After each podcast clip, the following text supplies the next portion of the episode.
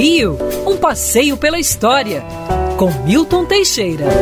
Amigo ouvinte, em 13 de setembro de 1906, no campo de Bagatelle, Santos Dumont, Alberto Santos Dumont, o pai da aviação, consegue finalmente fazer o aeroplano 14 bis decolar. Foram poucos centímetros do chão. Na verdade, muito pouca coisa. Dias depois, ele faz outro voo e atinge a cota e passa a ser considerado o primeiro homem a voar no mais pesado que o ar.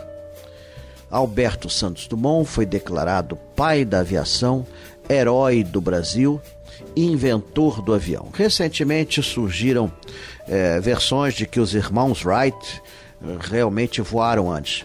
Podem até ter voado, eu acredito que tenham voado, mas fizeram segredo de tudo, nada foi divulgado, ninguém sabia de nada. Ah, mas tem foto, sim, mas não saiu em nada, não teve repercussão. Enquanto Santos Dumont chamou a imprensa mundial para assistir ao ato e por isso foi ratificado perante a cultura europeia como o inventor do avião.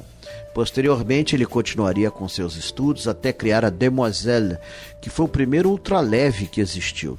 Santos Dumont, infelizmente, teve uma doença mental e passou anos internado, principalmente depois da Primeira Guerra Mundial. Veio ao Brasil em 1928 quando então presenciou um acidente de avião, o que o deixou transtornado. Santos Dumont se matou em, em julho de 1932, três dias após completar 59 anos, se enforcando do banheiro da sua casa no Guarujá. O Brasil perdeu seu herói maior, que mereceu até marchinha de carnaval. A Europa curvou-se ante o Brasil e cantou parabéns em meio tom. No céu subiu mais uma estrela, apareceu Santos Dumont. No céu subiu mais uma estrela, apareceu Santos Dumont. Como os americanos mandam no mundo, hoje em dia só se ouve dos irmãos Wright. Mas o bom brasileiro sabe quem é que anunciou que o homem podia voar ao mundo. Quer ouvir essa coluna novamente? É só procurar nas plataformas de streaming de áudio. Conheça mais dos podcasts da Band News FM Rio.